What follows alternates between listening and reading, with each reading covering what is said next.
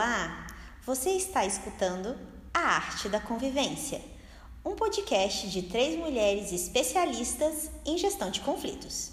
Mas hoje estamos duas mulheres, Janine, porque Jordana Sim. está fazendo uma palestra e nos deixou causando um sério conflito entre nós, não é? Adoro. Brincadeira.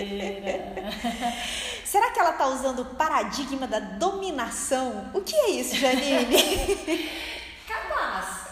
Bom, na verdade, é, não é o caso, né? Quando a gente usa essa expressão, às vezes a gente pode ficar um pouco confuso, porque é uma expressão comum, mas que às vezes é colocada de, descontextualizada. Né? Então, no episódio passado, a gente falou um pouco sobre o conflito e sobre como ele é natural nas nossas vidas. Só que a gente tem dificuldade porque a gente não sabe exatamente o que é o conflito, porque a gente é, trata o conflito não como ele é, mas como a, a maneira como a gente lida.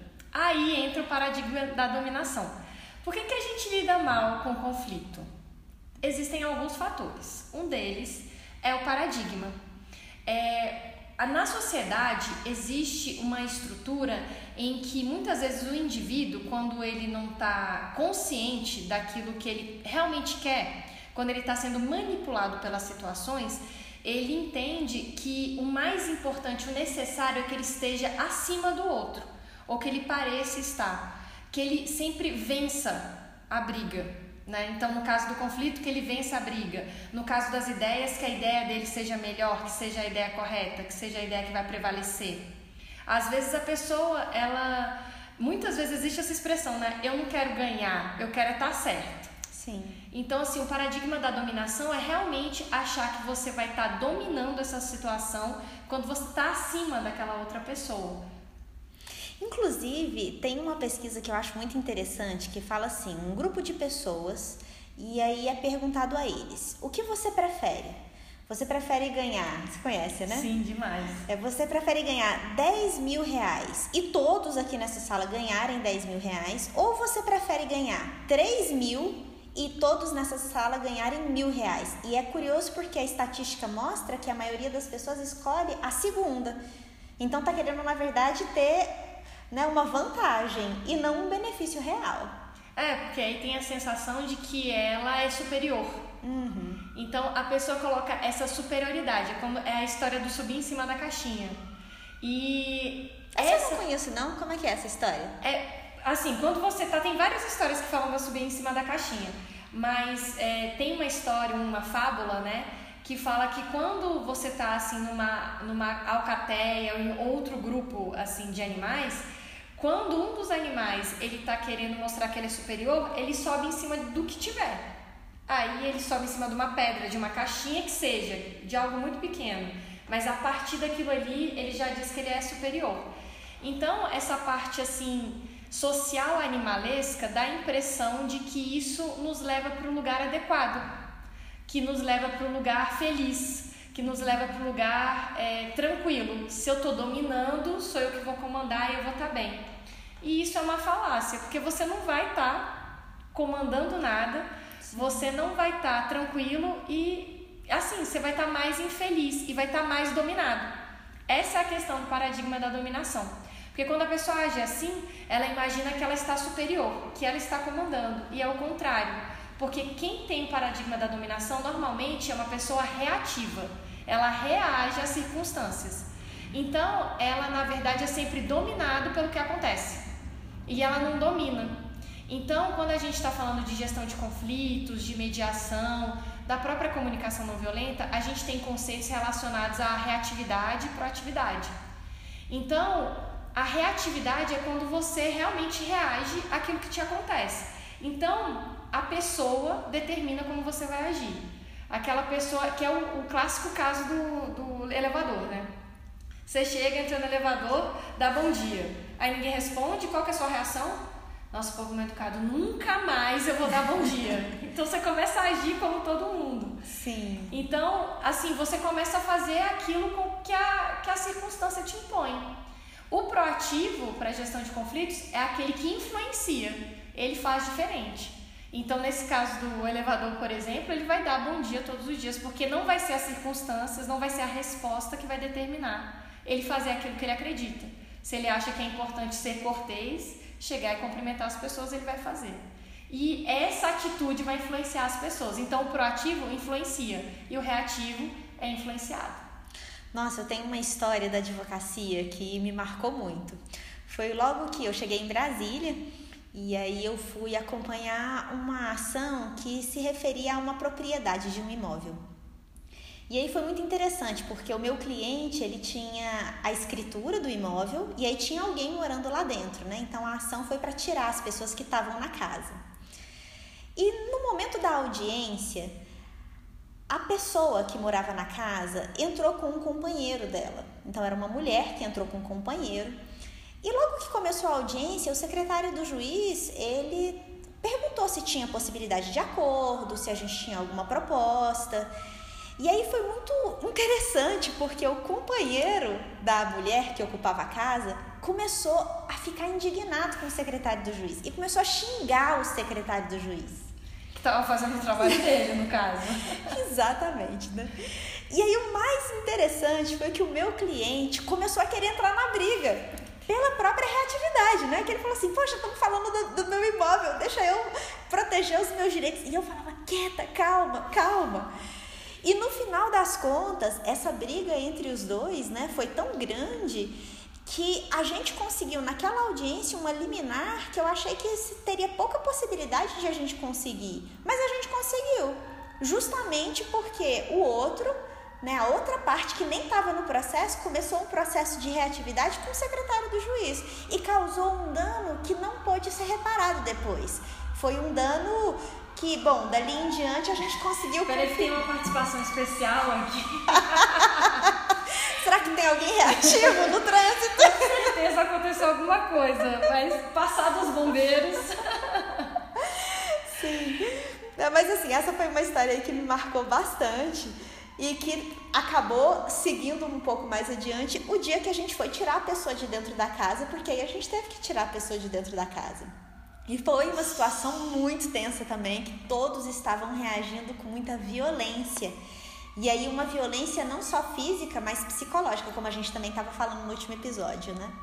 Nossa, é muito interessante você trazer isso, porque entra na outra questão que a gente tem, né? Que é resultado de tudo isso que a gente está falando essa, esse paradigma da, da dominação totalmente é, equivocado, que é abraçado, que traz a reatividade e leva a gente ao espiral do conflito. Sim. Que é bem parecido com o que aconteceu aí nesse caso, né? O espiral do conflito, o que, que acontece, né? É, ele é um conceito também que a gente estuda muito profundamente quando a gente está vendo mediação, porque a gente precisa entender, quando a gente vai ajudar aquelas partes que estão em conflito, a gente tem que entender que aquele conflito, para quem está de fora, parece algo tão corriqueiro e para aquelas pessoas tem uma intensidade muito grande, porque ele não começou ali, ele começou com muita antecedência e foi tomando uma proporção que nem aquela pessoa tem consciência. Então, o espiral do conflito é quando uma situação ocasiona outra que vai fazendo o conflito ampliar de uma maneira como se fosse um ping-pong. Sim. Né? Então, assim, você chega falando de novo de cortesia. Você chega, dá bom dia para uma pessoa, aquela pessoa não responde. Aí você fala, nossa, você já leva para o pessoal, já fica chateado, e a partir daí seu, sua resposta vai ser o quê? Maltratar aquela pessoa. Aquela pessoa vai se sentir maltratada, ela vai começar a se indignar, vai começar a falar mal de você. Isso vai tornar, vai se tornar um conflito, pode se tornar uma rivalidade gravíssima Sim. de um bom dia, que não, foi, que não houve uma resposta de um bom dia. Então, o espiral do conflito é quando o conflito que é, é mínimo, né, que é uma divergência mínima uma situação mínima que vai tomar uma proporção é, escalada, né, muito grande. Assim. É aquela ideia que também a gente vê um pouco na filosofia até de ação e reação, né? Exatamente que aí tem a causa e ela vai gerar uma reação, só que essa reação vai ser a causa de outra reação. E como é cada vez mais agressivo, a proporção ela se amplia até que pode começar a guerra. Pode começar a guerra. é, se a gente for falar de diplomacia, a gente pode fazer um episódio para falar de diplomacia que tem tudo a ver. Sim. E é isso, assim, muita, muitas guerras que são que, que tem essa implosão da guerra mesmo, dos conflitos armados, eles se iniciam às vezes de uma comunicação ruidosa. Entendeu? Sim. Uma diplomacia que não, não conseguiu caminhar. Então, é. realmente, o espiral pode explodir guerras. É, literalmente. Literalmente. É, hoje eu estou lembrando muito dos casos da advocacia. Tem outro também que eu acho que representa muito é, é a espiral do conflito, que foi uma pessoa que foi agredida fisicamente. É, eu não faço penal, né? Mas aí a pessoa procurou pela indenização. E ela foi agredida com um, uma barra de metal e muito grave, a pessoa ficou muito tempo no hospital. E tudo isso por quê? Porque o agressor achou que o meu cliente tinha olhado torto para a irmã dele. Nossa. Então olha isso, né? A pessoa ela tá ali, de repente um olhar faz com que ela tenha uma conclusão de vida e essa conclusão, ela começa a, a, maturar dentro das pessoas, que aí de repente o que gera não é simplesmente um, ô oh, cara, você tá olhando a minha irmã? Não, é uma agressão física. Nossa, Carlinha, esse exemplo, ele é perfeito, porque a gente está falando de, de espiral do conflito, e aí no exemplo que eu dei é um, é um espiral bate-bola, né? Uhum. Mas o espiral do conflito, ele acontece muito, e é muito comum que ele aconteça internamente que é quando a gente até usa aquela expressão de onde saiu isso, né? Uhum. Quando a gente vê uma pessoa que explodiu, que ela fez algo estrondoso. Não foi uma, re, uma reação que aconteceu no primeiro momento. Só que o espiral aconteceu internamente. Então, por exemplo, o que pode ter acontecido nesse caso, uhum. né? É, ele deve ter visto, deve ter presumido que o seu cliente olhou para a irmã dele. A partir daí, ele começou a imaginar o que, que poderia ser, foi alimentando, foi fantasiando, que tem muita relação essa fantasia com a reatividade. Então ela, ele foi fantasiando e aí ele explodiu em algo gravíssimo, uma violência gravíssima que podia ter matado até o seu cliente, né? Então, Sim. o espiral do conflito ele tem é, consequências graves que no início, como é uma espiral, no início parece que é uma bobagem. É aquela faísquinha no meio do cerrado. É. E aí, como a nossa ideia desse podcast também é dar dicas, porque a gente também Sim. quer que as pessoas saiam dos conflitos. Vamos melhorar todos. Não é? O que, que você acha, Janine, que a gente pode sugerir aí para que nós tratemos essa espiral do conflito dentro de nós?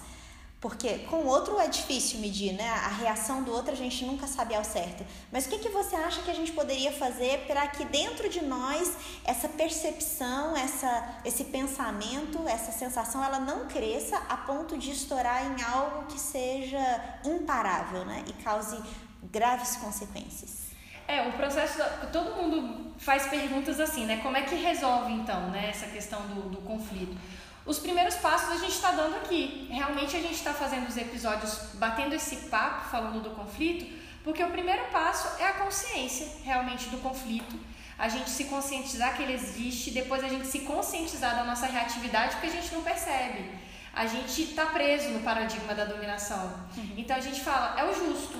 E a gente fala isso em tudo. Se a pessoa fala comigo de uma maneira mais áspera, qual é a minha resposta? Ser ainda mais áspera. Sim. Né? Então, assim, a gente acha que esse é o resultado. Então, esse é o primeiro passo. Quando a gente vê que essa não é a resposta, essa não vai te levar, isso não vai te levar para o lugar correto. Bom, outro ponto que é importante, que aí entra um pouco da filosofia, e aí, obviamente, que eu vou pedir também a sua opinião. Mas como é que a gente faz para não, não, não permitir que isso tudo cresça dentro da gente? Está muito relacionado pelo que eu comentei. Gente, o nosso conflito e a nossa reatividade, ele explode pela fantasia. Vocês perceberam que nos exemplos todos aqui foi tudo fantasioso? Essa pessoa mesmo que eu que dei bom dia, ela não me respondeu. Eu presumi que essa pessoa não, não gosta de mim, não me respeita, que ela tem um problema comigo. E naquele dia ela só estava com dor de cabeça. Ou ela estava com fone de ouvido e eu não vi. Sim. Então às vezes ela nem me ouviu. Então, o que, que permite a gente ser também tão reativo, tão ensimesmado? A fantasia. A gente está o tempo todo fantasiando as piores coisas possíveis Sim. e se alimentando delas. E isso gera lixo, gera caos, gera tristeza, gera conflito explodido. Bom, eu vou acrescentar simplesmente então que na verdade uma boa atitude que a gente pode ter para evitar a espiral do conflito é diante das nossas percepções emocionais não justificá-las, mas passar a nossa mente para avaliar se aquela percepção está correta ou não. E se a gente tiver dúvida, o melhor que nós podemos fazer é objetivar. Então, você não falou comigo, ao invés de eu ficar presumindo por que, que você não falou comigo, eu simplesmente chego em você e falo: Janine, tá tudo bem contigo? Você não me deu bom dia. E eu acho que isso também ajuda muito a gente controlar a fantasia, né? Isso, senhoras e senhores, é um poder de síntese. Exatamente isso. E a comunicação não violenta, ela trabalha nisso. Exato. Então, pessoal, foi uma honra estarmos com vocês novamente nesse episódio e fiquem ligados que semana que vem tem mais da arte da convivência.